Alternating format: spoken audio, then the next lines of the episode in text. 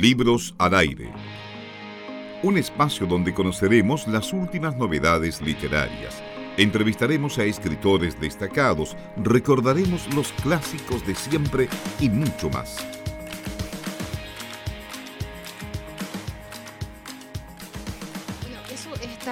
Muy, interesante lo último que comentas porque eh, crear un, libro desde cero es algo sumamente intenso y también estresante en algunos momentos y, a la vez eh, tú realizas un trabajo doble en miradas porque justamente lo decías, eh, tienes los relatos pero por otro lado está todo este trabajo de poder reunir a estos 15 invitados para poder hacer los, los, relatos que también están, que componen miradas y también, por otro lado, a los ilustradores, que tiene que ser también un trabajo justamente muy, muy, muy arduo.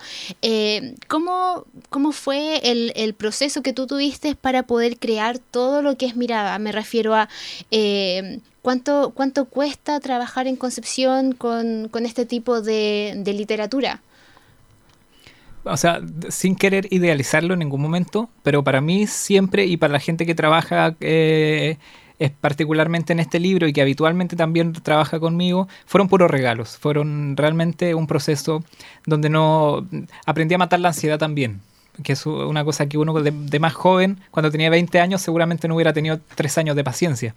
Pero uno aprende a llevar los procesos con calma, entonces cada cosa que va sucediendo bien es un regalo más que llegue un, relato de Javier Verge es un regalo. Eh, que los ilustradores te vayan mostrando, recuerdo perfectamente, cada vez que llegaba uno de los, de los de las ilustraciones, es el momento de sorprenderse también, de decir que algo que tú escribiste está ilustrado y es un dibujo eh, que por ahí te sorprende, por ahí no era lo que esperabas, entonces eh, eran días, era cada día que llegaba un, un, relato o cada día que había una ilustración nueva era un regalo. Eh, lo que aplaca la otra parte, ¿no? De lo injusto que a veces es el, ambiente literario acá en Conce, ¿no? Eh, y uso la palabra injusto a propósito, no es que, no es que sea un despropósito. Lo, hago completamente eh, consciente de ya llevar, bueno, el primero mío salió el 2014, o sea, ya llevo casi cinco años entendiendo cómo, cómo funciona la cultura y la literatura en particular acá en Conce. Y injusto me parece que es una palabra muy, muy, muy precisa, digamos. ¿Por qué? Porque hay mucha gente, seguramente mejor que yo, que escribe cosas mucho mejores y, que no tiene simplemente las plataformas, que simplemente no sabe dónde están las puertas que hay que tocar o que las toca y que simplemente no se abren. Y a la vez hay gente que por ahí, y esta es la parte más, más dura y más trágica, por ahí hay gente que no se merece las cosas que sí tiene y que no las valora y que no las aprovecha. ¿no? Hay gente que teniendo muchos recursos no hace nada. ¿Y cuál es la labor de nosotros, los que tenemos poquitos recursos? Bueno, es demostrar esto, ¿no?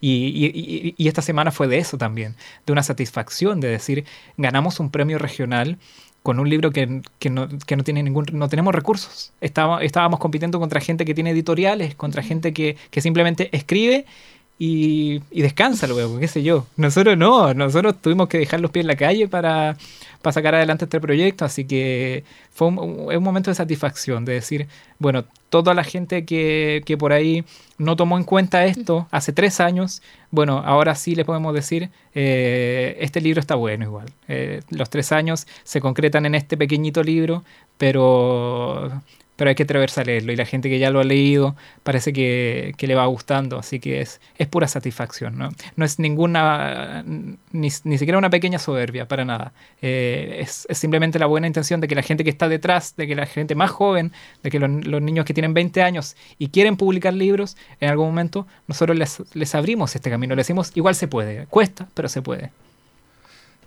La, verdad que se me ocurren varias preguntas de, inmediato de todo lo que dice eh, Alan, porque claro, el ambiente literario acá en Concepción es muy particular, eh, tiene muchas singularidades que no sé si se repiten en otras ciudades, eh, claramente no, sé, no es tan parecido a Santiago, pero por otro lado también me interesa mucho hablar respecto al formato del libro, porque hemos visto cómo, quizás con el Concepción en 100 palabras, hemos podido ver cómo libros de pequeño formato físico tienen eh, relatos breves, pero que tienen un profundo significado. Eh, el, el, año pasado, una de las últimas entrevistas fue con em, eh, una autora, Luz Marina, que también nos presentó un libro muy pequeñito, pero con unos relatos potentísimos. Entonces, impacta en el fondo cómo hemos pasado de quizás libros que son tremendos de largos, de grandes, a una lectura que quizás es mucho más breve, pero mucho más golpeadora porque habitualmente estos relatos están basados en la contingencia en que uno dice, wow, esto yo lo vi ayer, me pasó ayer, o, como me pudo pasar a mí,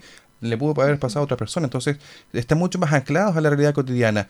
¿Cómo ha sido la respuesta del público lector justamente al enfrentarse a un libro como este con relatos cortos que puede ir leyendo en el transporte público, en algún minuto en, en la casa, en un recreo también, por ejemplo? También creo que lo pensamos a propósito.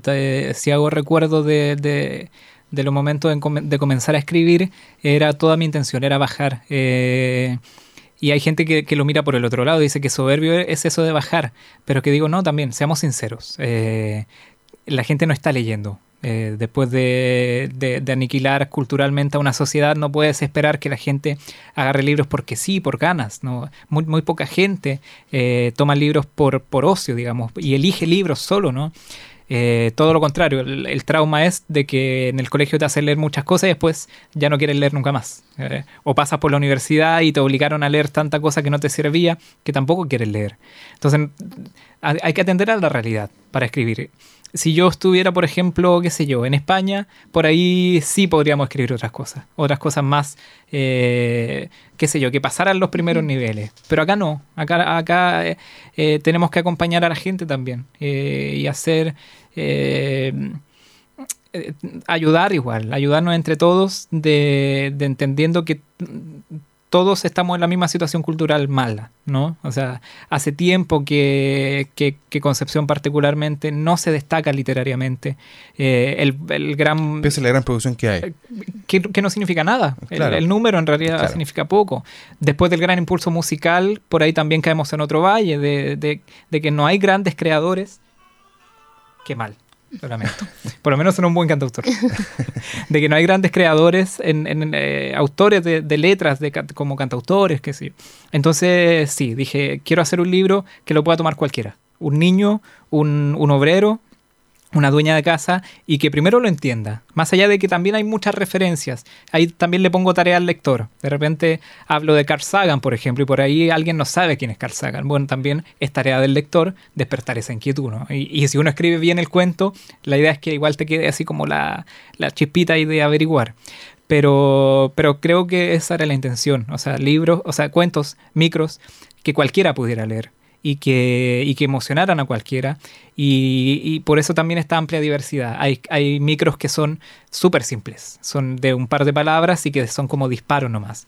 Y hay otros más complejos que ya desarrollan más también, temas políticos muy densos, temas sociales, económicos, que son muy complejos, pero que al estar en el formato de una pequeña historia, creo que pueden, pueden impactar un poquito más y por lo que la gente ya me empieza a decir a, tres meses nomás de, de publicar, eh, sí, llegan, ¿no? Algunos, algunos especialmente eh, dándole una vuelta a los temas más, más difíciles de tratar, se trata de una manera más amistosa o incluso de una manera que te puede sacar una risa y, eso, eso impacta más que un libro académico que trate de explicarte por ahí otras cosas.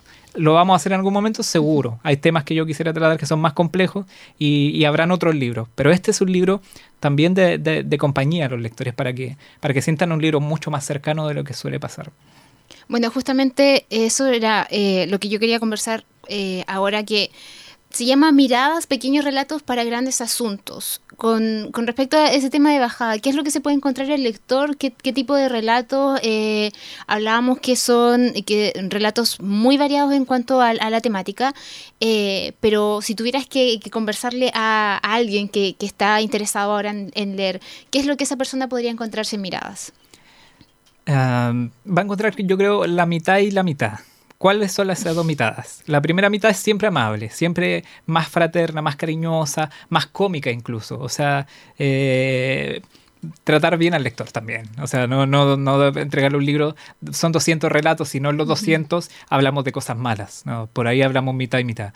Y, pero se va a encontrar con la otra cosa que también como cantautor en mi escuela y no sé hacerla de otra manera, que es incomodar también. O sea, seguramente a todo el mundo que tenga el libro, algún relato de los 200 no le va a gustar, porque le va a dar en algo que, por ahí o no está de acuerdo, o se va a sentir medio acusado. Me acuso a mí mismo muchísimo durante el libro de cosas que, realmente uno quisiera mejorar. Entonces va, creo que eh, se va a encontrar el lector que, que lo lea completo con ese equilibrio, espero de la mitad y mitad, ¿no? De la mitad del cariño, de, rescatar de las cosas más bonitas que tenemos en, nuestra vida cotidiana, pero también de las cosas más duras. Y, y no sé, y si de ese equilibrio aparece esa misma cercanía de decir, me peleé con este libro en algún momento, en una hoja no me gustó, pero en el otro me reconcilié, por ahí está bueno. Y si no, yo lo digo siempre de broma, si no te gustó demasiado, si te, te pareció eh, demasiado impactante y demasiado duro, bueno, le sacan la hoja y por ahí siguen. siguen. Mejora.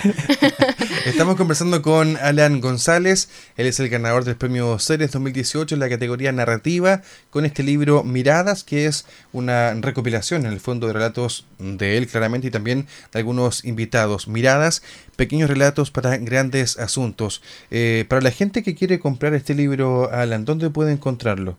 Especialmente con los amigos más cercanos que son la librería que leo, que aprovecho uno porque durante la semana los tiempos siempre de la tele y todo son súper limitados. Hay muchísima gente a la que agradecerle, te imaginarás que con 25 invitados y además otra gente que ha ayudado mucho, uno no hay tiempo. Pero la librería que leo, eh, de paso decirlo, que se han portado excelente. Han sido un apoyo eh, desde algo un poco más institucional a un proyecto pequeñito, un proyecto independiente. Así que yo súper feliz de que el libro esté disponible ahí. Está siempre, siempre eh, asegurarnos de que hayan ahí copias disponibles. Y también en la J Libros, que además hace una labor social del, del libro de autor regional. Y en Hecho en Conce, otro lugar, digamos, de, de solamente productores de manufactura artesanal regional y que además tienen un, espacio para, la, para las artes donde hay discos y hay libros. Así que en los tres lugares, la que leo, la J Libros y en Hecho en Conce, eh, pueden encontrar las copias de Miradas.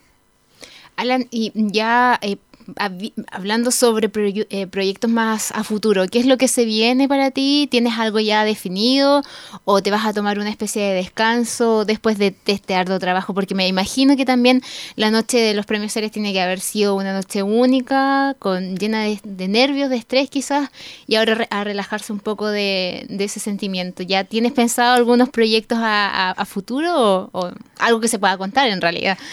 Te voy a decepcionar o, sé, te va a enojar. Pero no, para nada eran ni nervios ni estrés. No, realmente eh, también mucha, mucha broma ahí con los amigos. Estaban ellos muy eufóricos y yo muy tranquilo.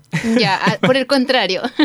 Porque me parece, para mí, y lo digo con, con, el mayor respeto a Susana y a todos los organizadores, me parece que no tengo nada más que agradecer. Pero para mí el premio no es el momento culmine del libro, para nada, en absoluto. El momento culmine por ahí es mucho más haber ido a Perú, por ejemplo. Haber estado en Perú, en las sierras, allá a tres mil y tantos metros de altura y que los niños tuvieran la posibilidad de conocer el libro y que hicieran preguntas y que eh, se, interesaran y que además eh, muchos se quisieran quedar con el libro. Por ahí adquiere el sentido ya más, más profundo y más alto de emoción. El premio es un reconocimiento y entre nosotros, o sea, qué mejor.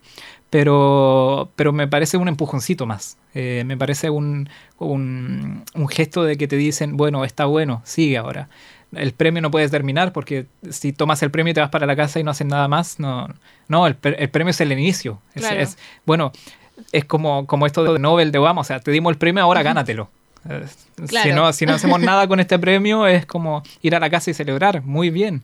Pero el premio te pone una responsabilidad también. Demostremos ahora por qué, por qué nos dieron el Ceres. Y en, eso vamos a estar todo el año. Eh, preparar las, lo más corto plazo es preparar el lanzamiento, porque nos pilló tan de repente que ni siquiera hemos lanzado el libro.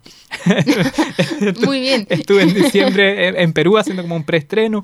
Hicimos otra actividad muy chiquita, pero no hemos lanzado el libro oficialmente, así que eh, genial, porque supongo que va a haber más gente, porque supongo que vamos a hacer algo con más producción. La que Leo de nuevo me va a apoyar ahí.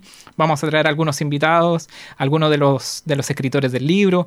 Quiero música en el lanzamiento, como siempre ha sido, así que ese es el proyecto a corto plazo, es de aquí a junio hacer... Eh, dos o tres lanzamientos, pero grandotes, como me gusta, con mucha producción, con música, con lectura en vivo, con invitados y todo.